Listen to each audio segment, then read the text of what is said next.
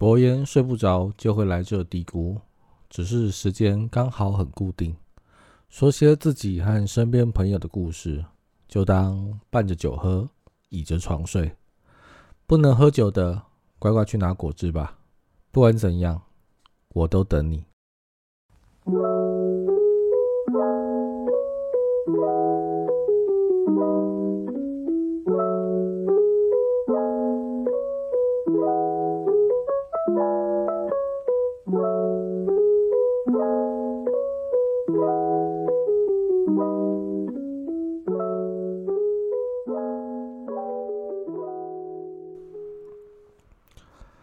Hello，Hello，Hello，大家好，欢迎回到博言快去睡这个地方，我是博言，呃，又回来一周的时间啦。这一周呢，我的在上班的时候的工作量应该是说大暴增啊。我们几乎每天都是早上进去公司就开始开会，然后开各种会议这样，然后开完之后就下班了，连。找时间做事情都没有时间做，现在堆积着一堆欠债的工作要还。不过今天还是认认真的把这个该录的 podcast 要录一下给大家。呃，我觉得我们先来说说最近的事情好了。我觉得最近那个新闻最热的应该就是这个无限上纲的 Me Too 啊。呃，好像所有的流量都在这个部分了。所以就会看到很多人被爆有这个过往曾经，不管是几年前呢，都有 Me Too 的事情发生了。我们现在从不管是老的、小的啦，帅的、丑的，好像每个都 每个都有啊，很多都会看到，在在尤其是在那个演艺圈呢，因为毕竟那个地方就是一个比较五光十色的地方嘛，所以这样子一直连环爆下去啊。我上次看到我朋友说，哇，现在这个。Me Too 的发烧很像这个全明星运动会哦，一棒接一棒哦，都没有掉棒的，不会停啊。好，其实其实我觉得要说什么好呢？这种关于这种事情呢，我觉得当然做错的事情，当然就是做错了嘛。那应该要勇于承认啦。那可是也也有些也不要想说，呃，要利用这种东西来去蹭热度。我觉得出发点。都要保持着良善的方式会比较好。好，有错的当然就要检讨。那那其他也不要有心人士，也不要想要利用这种事情来去不停的去蹭这个热度，因为这毕竟是一个不好的事情哦。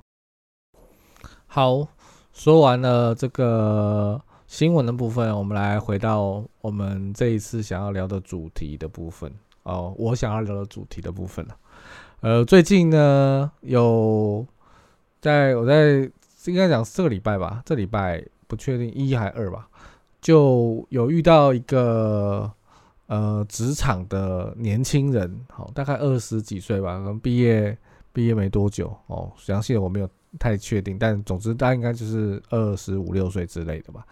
那他呢，呃，进了一间公司，好，那那个公司他是蛮喜欢的，但是。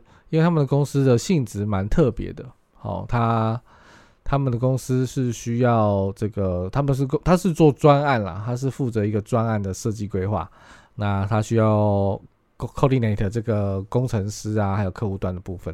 那不过呢，他们公司希望的流程方式是是从业务开始一路到呃专案负责到案子结束，都是一条龙的方式来去处理。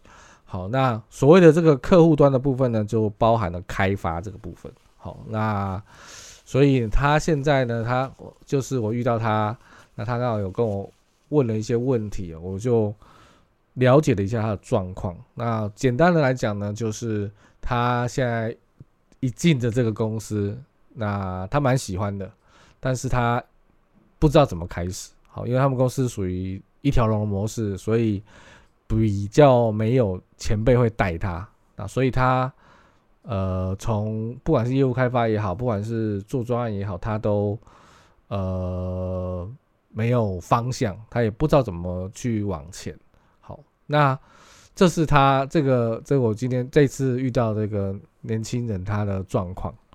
那所以他来问我的时候，我有先问他一个问题哦，我因为我想先确定的是，我就会说，那你你似乎喜欢这个工作，这个这个这个公司，那你有没有目的性？你你有你你会希望走下去？你有希望走下去的目的性吗？他说有，好，我说好，那有有是最好的，因为有目的性才能够长久嘛。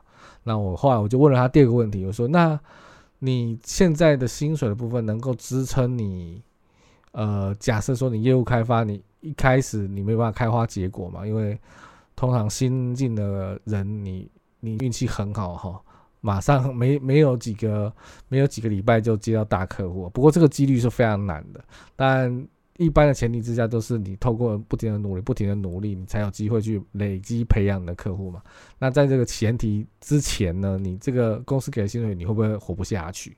啊，他是说也 OK，这个公司给的钱的，业界算是还不错的，就是以新人来讲算不错的。那我说哇，那你有这两个前提的话，基本上，我觉得是很值得去培养你的实力，跟你培养你的能力的部分。好，那所以。他这个部分是没有问题的啊，只是他呢，现在就是刚进，他进了公司一阵子哦，可能好像有半年左右了，那一直都什么成绩都没有，那他就已经有一点点比较负面情绪的状况。啊，他也有跑去找他的呃老板讨论这件事情，那他讨论方式就是呃跑去跟他的老板说，哎，为什么我这边什么都没有带，没有人带我啊，然后。我也没有什么资源呐，我这种都不知道要去跑谁呀，我的客户资源都没有，跟我哪一个客户可以跑，哪个客户也不可以跑，我都不知道。然后公司又是一条龙的方式，其他的人在负责的案子，负责哪些公司我也不知道啊。那我我根本就没有方向。好，那他就觉得公司为什么会这样对待这样的人？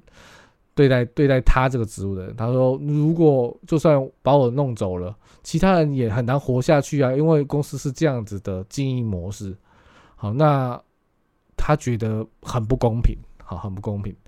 那我听完呢以后呢，我是针对这一个部分，我就已经先跟他讲了一下，说通常你要资源这件事情哦，我觉得，呃，当然，呃，我先不讲他老板说什么好了。我先说，就是我觉得老板其实是在给他一个测试啊，老板在给他一个测试，尤其是公司资源这件事情。我刚才讲公司资源这件事情，假设你是一个新人，你一进来你就跟我要公司资源，他这边讲的资源当然不是 R D 的那个，因为他连案子都还没有嘛。他讲的资源是客户的资源哦。我说你一进来你就想要吃吃老米哈，客户就要交给你 maintain。我我们会问凭什么，对不对？凭什么？其他的客户可能也是其他的人开发出来的，那就交到你手上，让为了要让你可以活下去，这样子，你觉得老板有可能会这样吗？因为我花钱请你来是希望你创造客户，而不是要你来吃我老本啊。那我吃我老本，我自己来就好了，或者是我找个老人吃自己老本就好了。我找你来干嘛？那我给你资源，那你是不是应该要换你付我钱才对，对吧？所以。这个观点，我觉得有时候在一开始做新人业务的时候，蛮常会遇到的，蛮常会遇到的。就是做业务的初初始的这个直觉，就是业务的价值，它本来就在于创造新客户。如果不能创造新客户的业务的话，那你就比较像是一个 maintain 的那个业务形式，那个比较偏向呃行政性的业务。那个说实在的，就是。他在公司可能就是负责接单、提单，然后他就出货，这种业务的价值比较少。那他这种一条龙的，可见不像是这样子。那好处是什么？这种的一条龙好处就是，虽然一开始很辛苦，但是当你整个做起来，你客户培养起来以后，那都是你的 resource，那就是你的，你你就有资格去跟老板叫板。所以我觉得这个前提是应该要先建立的。那。果不其然，他的老板也是这样讲的哈。他老板也是觉得我，哎，我什么都没有看到你什么给那个呃展现出什么东西来，你就跑来跟我叫 resource，这蛮奇怪的，蛮奇怪的啊。不过他老板我不确定啊，也许也还算是不错，哦也没有因为就这样子就把他废掉，还是就找了一个前辈要带他，可能是真的觉得他刚出社会搞不太懂吧，好，所以所以还是找了一个前辈带他。好，那那不过呢，我又问他说，好，那既然有人带你，那你应该知道怎么跑业务了吧？他又说，哦，业务这真的好难跑，我不知道怎么开始，哎，我 他就不知道怎么开，我就说好，我我我就从两个方向，我就跟他讨论了一下。那我也觉得今天就我们就顺便讲了这两个方向。还有第一个方向是，呃，他比较不知道怎么样去。找到客户这件事情，好，这是第一个方向。因为我从跟他的交谈过程中，我就发现他连要去找怎么样去找对的客户这件事情就没有方向了。我觉得其实这个我有点有点好奇，有点神奇呀啊！好，通常你是做什么东西的产业的，你你一定会有一个大概知道的轮廓。那哪一些客人会是你哪一些公司？很好，假设是一个 B to B 的一个公的一个企业模式的话，那你应该会知道你的客群在哪里，你的 TA。我们讲现在讲你的 TA 是谁？那你这个地方要先抓住，你自然就会有一些名单在手上啊。这个在网络上应该搜一搜，应该就有。好，在这个前提之下，你已经有了你的 TA 了，那当然。你而且我刚刚说他他公司根本不 care 你会不会踩到这个线，所以你设想一下，你就算打电话去，人家说，哎，我已经帮你，我本来就跟你公司合作啦，那你怎么会跑来跟我？哇，我觉得也也没关系啊，因为因为业务本来就是这样子啊，你可以顺便跟他讲说，哦。哦，我只是顺便来哦，因为我们公司我不知道，我这边这条线没有跟你接触过，那说明也可以换个名片。那讲难听一点，你哪天那个原本前辈每天的这条线突然每天的不好，出了个 trouble，你那时候又可以给补上啊。我觉得这其实一点一点冲突性都没有。好，那讲回来，你已经知道你的客户是谁了。然后我说，那你怎么去 touch 这个客？他说，哦，他又回到这个我很难去找到对的人这件事情。好，那我。那那我说，那你通常会怎么？他说啊，我可能会打电话，但是马上就被那个总机拒绝了。我说废话，你总机必须一定拒绝你的，因为公司花钱请一个总机就是来拒绝那些电话拜访的，不然我干嘛花钱接个总机啊？直接按那个分机号码就行了，或者是直接打电话乱按就行了。那总机的功能就是这样子，所以身为一个业务，你就必须要绕过它嘛，不然你不然怎么成为一个业务呢？是不是？好，那所以我又问了他另外一个问题，我说：“你觉得公司什么人是最不会拒绝你的，最有可能跟你聊上两句的？”然后他想了一下，没想出来。我说：“是不是有可能是像你这样的业务？因为你这种业务就是最想要去找别人聊聊的，尤其是同产业头或者是客户或者什么。”那那业务是不是最容易跟你跟你聊天互动？我说他说诶，对啊，对，有可能是这样子哦。对啊，那我说你可能第一时间你没有办法 touch 到你的 key man，因为 key man 通常都是重要决策者，他是很多，他没有那么多时间拜那个接触陌生人，而且他也会养成陌生人基本上你先别来找我哦，我我没有那么多时间理你这样。但是哦，我们已经知道 key man 可能是谁，那这你可以先认识一些。呃，业务啊，业务如果聊得来的话，或者是他跟你同病相怜，他也缺业绩啊，你们有一点这个呃同温层取暖的概念的时候，他说不定也会帮你介绍业绩啊。我说那还有另外一种人也不太会拒绝你，他又又想一下，我说是工程师啊，我觉得台湾的工程师呢，都其实都呃蛮好的，他比较不太会拒绝别人，那他们也都是。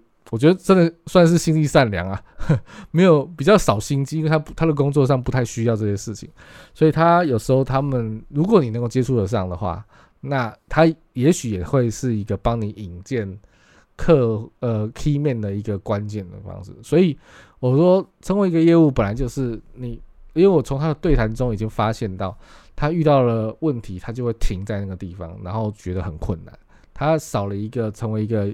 业务的时时候，你需要的那个灵活性，就是你要不停的绕，不停的绕，不停的绕。你有一个目标，你要不停的绕。好，挡住了你就想办法绕过它，挡住了你就想办法绕过，这样你才有办法达成你要的这个目标嘛。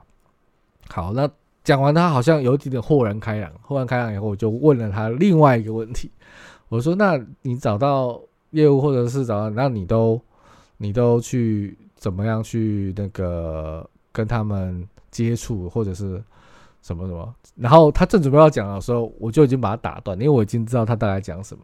我说你千万呢，就是不要拿着一见到人家面，你就拿着你的简报呢，跑去要跟人家介绍。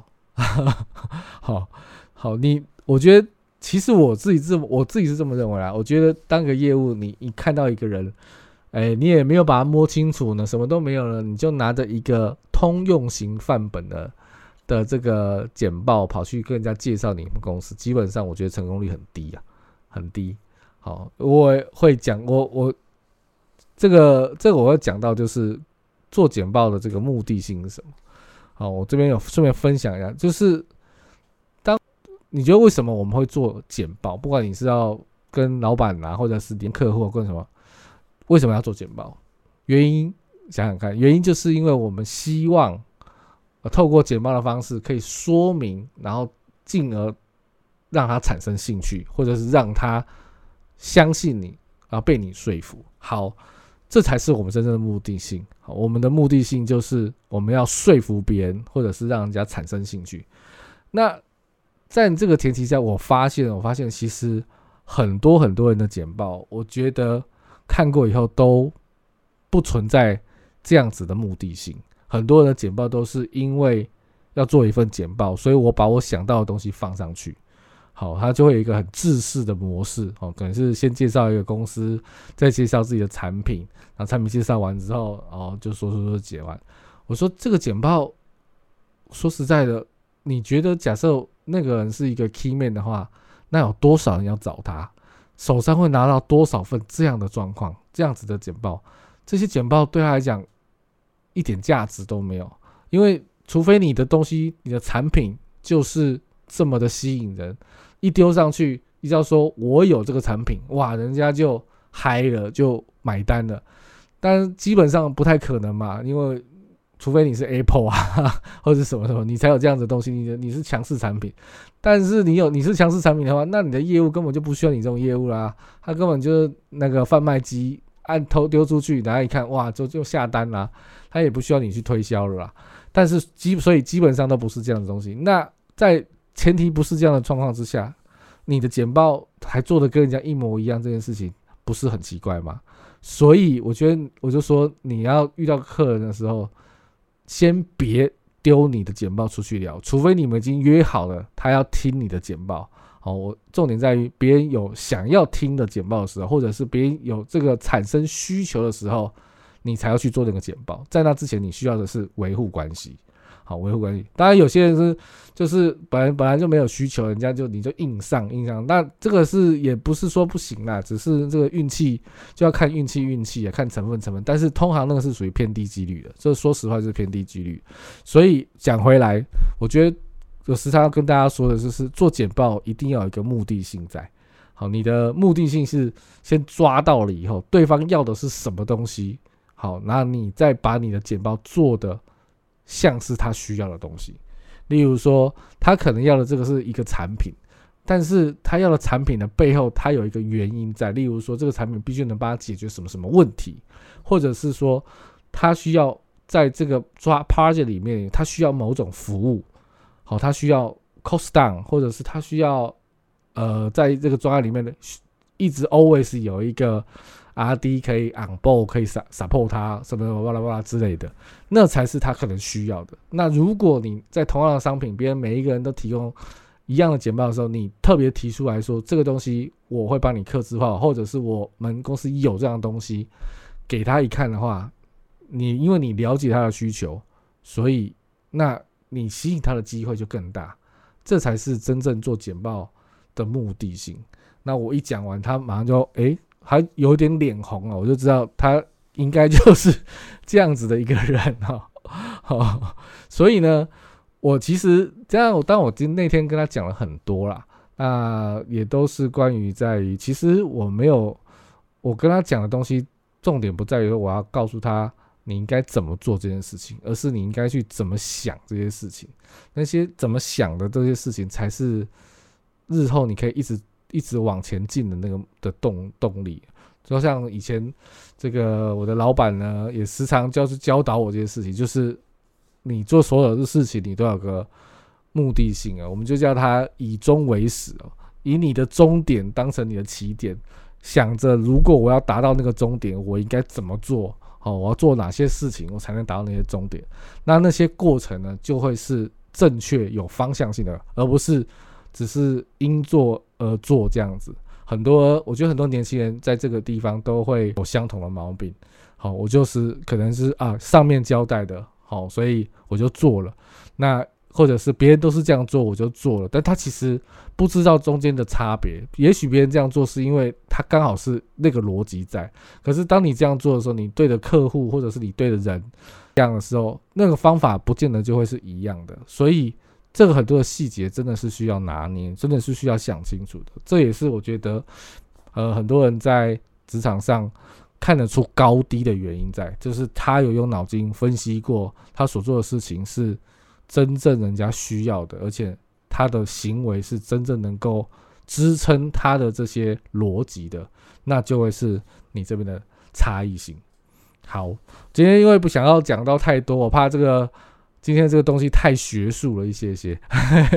好，而且重点就是我觉得要很多要需要实际去应用才会理解的事情啊。只是因为这礼拜刚好遇到这样子的 case 啊，我觉得。其实很多年轻人真的很需要思考这个部分，所以我就刚好突然说一下，让大家听听一下。那也许大家可以聊，也可以可以想一想，可以想想。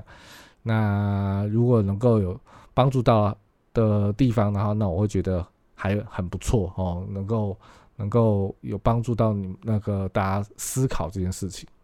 那这一集的不会快去睡就到这边啦，我们 Goodbye。Música